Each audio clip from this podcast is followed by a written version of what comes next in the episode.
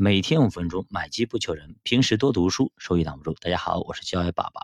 最近咱们央妈频繁的释放利好，不断的降准降息，但是市场不涨反跌，这到底是为什么呢？难道经济危机要来了吗？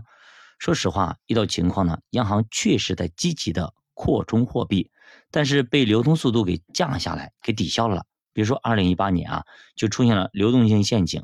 市场利率下降，宽松货币，但是呢，M 一和 M 二始终都起不来，市容呢连续创新低，这就说明社会的流通出了问题，渠道给堵住了。最近呢，老爸中风前期表现啊，让我对于血管堵塞有了新的认知啊。你血管一旦堵上，后果是非常严重的，对吧？要么是心梗，要么是脑梗，你不管是哪个梗，都是非常严重的后果。而应对流动性陷阱的方法，就是提供近似于零息的贷款抵押贷款，让商业银行通过资产抵押获得央行的贷款，并且央行要无限量的购买债券。总之就要做到零利率，哎，就像美国一样的，我直接给给它降到零，对吧？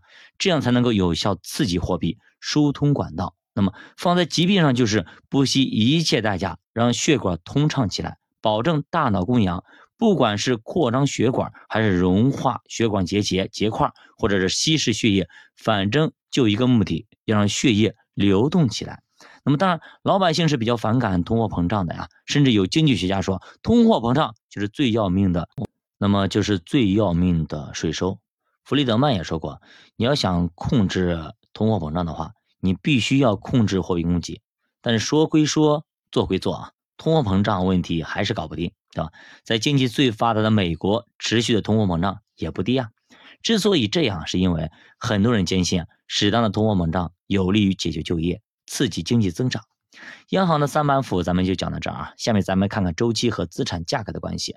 首先，咱们看看聊聊这个房价。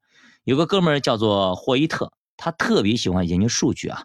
他把一百零三年的房地产交易数据全部给拉出来，然后研究，得出了房地产周期有二十个阶段的一个结论啊。他认为，房地产周期开始是房租上涨，然后带动房价上涨，然后央行的信贷支持，房地产被大量的一个扩建，然后吸收了大量的闲置的土地，而房子到达了顶峰之后，出现一些商业萧条，股市崩溃。银行收紧信贷政策，然后才开始下跌。那么这个周期是比较长的，平均间隔是十八到二十年。照葫芦画瓢啊，咱们的房地产如果是从两千年左右开始的话算啊，我们到现在已经二十二年了。所以说，按照这个理论来算的话，目前这个结构眼上是非常危险的。不过霍伊特这哥们倒是挺可惜的啊，我想百度去搜他的图片，竟然找不出来。那么可见呢，霍伊特这哥们啊，影响可能不是那么大啊。呃，不是危言耸听啊！一旦这个房地产要趴窝了，对于经济杀伤力是非常非常大的啊。前面咱们讲过，也说过了，它的杀伤力远比股市要大得多得多。另外呢，霍伊特还研究啊，抄底房地产其实最简单也是最困难，人人都能够做得到，但是问题是你到时候手里是否有足够多的钱？他发现很多人都能够发现房地产的底部，但是能够抄到这个底部的人，无一例外。都是拥有比较多的一个充裕现金流的人，而大部分人能够看出底部，但是无奈手里已经没有什么钱了。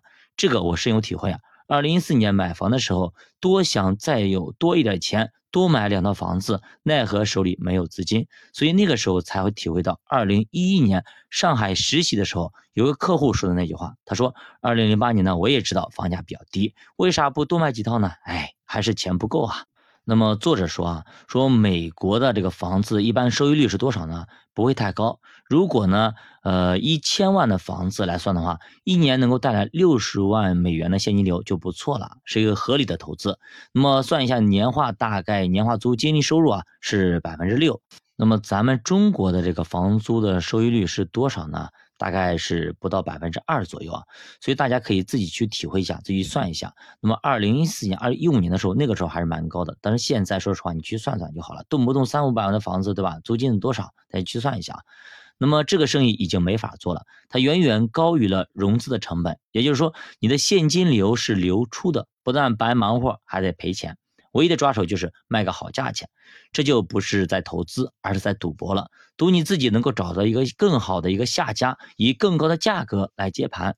当然了，我们说那么多啊，都是除了这个刚需以外的。以投资啊呢，刚需就除外。毕竟呢，婚姻子女教育、户口等等，还是跟房子来挂钩的，不能单纯以投资的角度来衡量。那么还要来说周期啊，房地产周期也是用这个公式，叫什么公式呢？叫 M V 等于 P Q。那么最近一直在聊这个东西啊。那么当 M V 增加了，利率下降，信贷更多，带动消费者支出。那么新房开工数量增加，经济活动的 Q 也就上升，接着就是就业增加，投资增加，大家都抢着去买房，房价或者房租也就开始涨。那么二零一四年年底啊，二零一五年年初那时候啊，清晰的记得房租跟按揭差不多，甚至比按揭还要高，那为何不买房呢？那么交房租你交几十年房租，那么慢慢房租房子就是自己的了。你如果租房的话，你一直房子是别人的，而且首付那个时候最低的时候打了一折啊。房贷还打九五折，甚至八五折。那么一百平的房子，首付十万都不到呀。那个时候是相当给力的啊。那么那个时候很多人都不买啊。房地产周期的后期，土地价格强劲上涨，这是危机预警的强烈信号，说明廉价的融资带动大量的货币正在冲击土地市场，房地产库存告急，说明大家抢房抢红眼了。然后就是不分地段，只要是房子都会涨，房地产进入普涨阶段。比如说，二零一七年和二零一九年连三四线城市都在涨，像我们宁波土地在那疯狂的买，地王连续出现啊，是相当疯狂的。好的，交爸读书陪你一起慢慢变富。如果大家对投资感兴趣，可以点击主播头像关注主播细品团，跟主播一起探讨投资智慧。再见。